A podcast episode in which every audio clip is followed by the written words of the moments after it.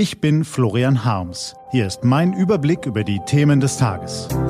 T-Online Tagesanbruch. Was heute wichtig ist. Montag, 31. August 2020. Angriff auf die Demokratie, fünf Jahre Wir schaffen das und die Folgen von Corona. Gelesen von Anja Bolle.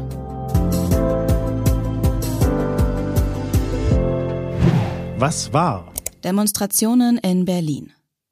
Das Demonstrationsrecht ist in Deutschland ein hohes Gut. Wer sich an die demokratischen Spielregeln hält, darf jederzeit für sein Anliegen auf die Straße gehen und wird dabei auch noch von Polizisten beschützt. Zugleich hat der Staat aber auch die Verpflichtung, die demokratischen Institutionen und die Mehrheit der Bürger vor Chaoten, Hetzern und Verfassungsfeinden zu schützen. Das ist am Wochenende in Berlin gründlich misslungen.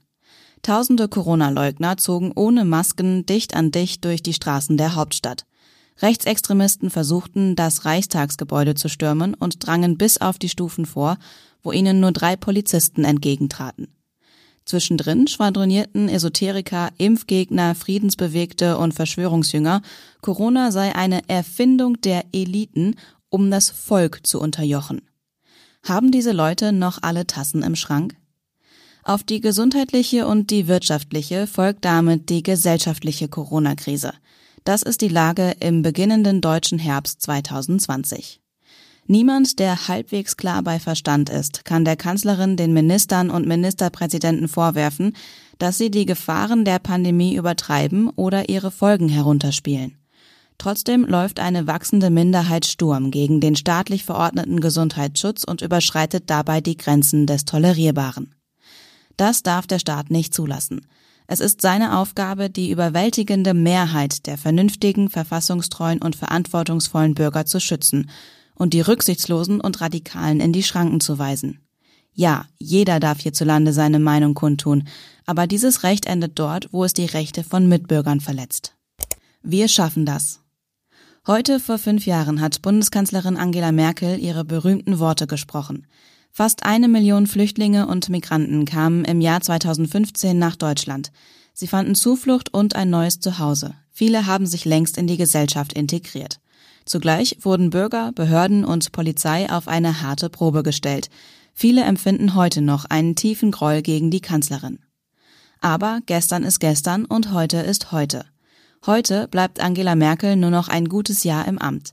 Befreit vom Druck, sich einer Wiederwahl zu stellen, kann Frau Merkel das Land noch entscheidend voranbringen. Die Entschlossenheit, die sie zu Beginn der Pandemie bewiesen hat, könnte sie nun auf drei Feldern zeigen, die über Deutschlands Zukunft entscheiden. Erstens die Energiewende. Die Zeit bis zum drohenden Kippen des Weltklimas wird knapp. Trotzdem ist immer noch unklar, wie genau Deutschland künftig eine umweltverträgliche Energieversorgung sicherstellen will. Mithilfe der vielen Milliarden Euro aus den Corona-Aufbauprogrammen des Bundes und der EU ließen sich Windkraft, intelligente Stromnetze und alternative Antriebe noch viel stärker fördern. Zweitens die Digitalisierung. Sie entscheidet darüber, ob Deutschland auch in fünf, zehn und zwanzig Jahren noch eine führende Wirtschaftsnation bleibt. Um endlich voranzukommen, müssen bürokratische Prozesse entschlackt und Forschungseinrichtungen und Start-ups noch intensiver gefördert werden. Am wichtigsten aber ist die Ausbildung der Gründer, Unternehmer und Arbeitnehmer von morgen in den Schulen. Drittens die gemeinsame Außen- und Sicherheitspolitik der EU.